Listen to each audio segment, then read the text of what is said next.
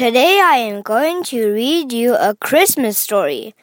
It is called Franklin's Christmas Gift. Franklin loved Christmas. He could name all of Santa's reindeer. He could tie ribbons into bows and play Silent Night on his recorder. Franklin liked to give presents and to receive them. But this year he couldn't decide what to give to the Christmas toy drive. Every December, the students in Mr. Owl's class donated toys for needy families. The toys could be new or carefully used. When Mr. Owl put out the collection box, everyone was excited. They had three days to choose the perfect gift to give. That evening, Franklin dug through his toys. He picked up a shiny red car.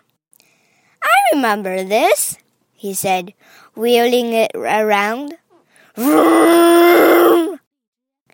Next, Franklin pulled out a stuffed elephant and held her tight. I wonder where you gone, he cried. Then Franklin found his best green marble. It had been missing for weeks.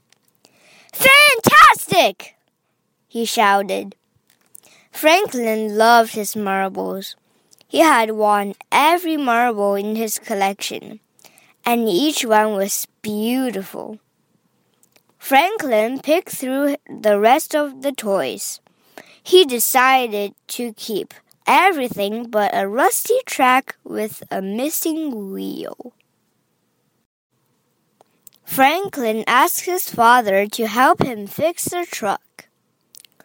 We can try, said his father, but it won't look new or even gently used. It's all I have, Everything else is too special to give away. I'd like you to think about that, said Franklin's father. Christmas is a time to be generous.